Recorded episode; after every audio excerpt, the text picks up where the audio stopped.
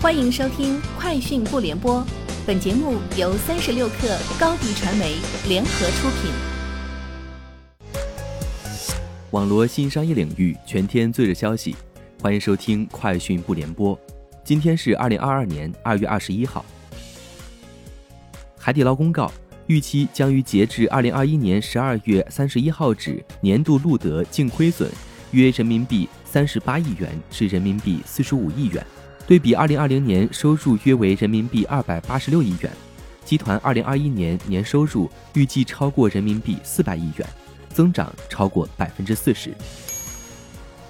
从国务院联防联控机制春运工作专班了解到，春运第三十六天，二月二十一号，全国预计发送旅客三千零四十五万人次，其中铁路预计发送旅客八百万人次，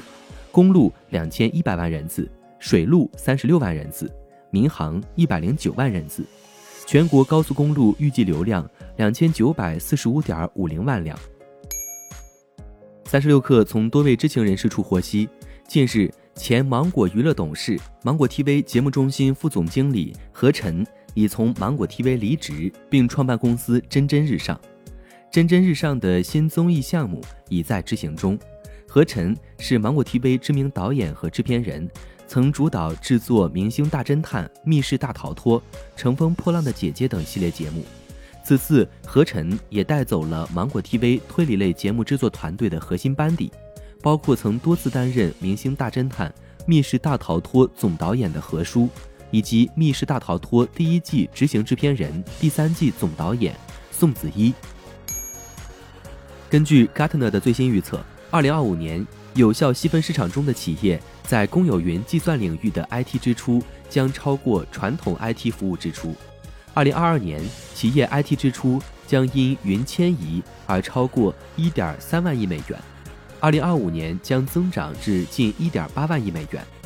分布式云等新技术的出现将扩大云在 IT 市场引发的持续变革，许多新技术将进一步模糊传统产品和云产品之间的界限。消息称，苹果 iPhone 十四近期进入代工试产阶段，立讯精密据传尚未取得新产品试产导入量产服务订单，将无缘代工高端 iPhone 十四，预计今年只能拿到基本款 iPhone 十四订单，成为第二供应商。红海则稳坐 iPhone 代工龙头宝座。据报道。特斯拉公司在德国正面临着关于其辅助驾驶系统 Autopilot 的审查，这意味着特斯拉面临的审查趋严。报道援引德国联邦机动车管理办公室 KBA 发言人的话称，该机构正在调查特斯拉的自动变换车道功能，以及这个功能是否在欧洲得到了批准。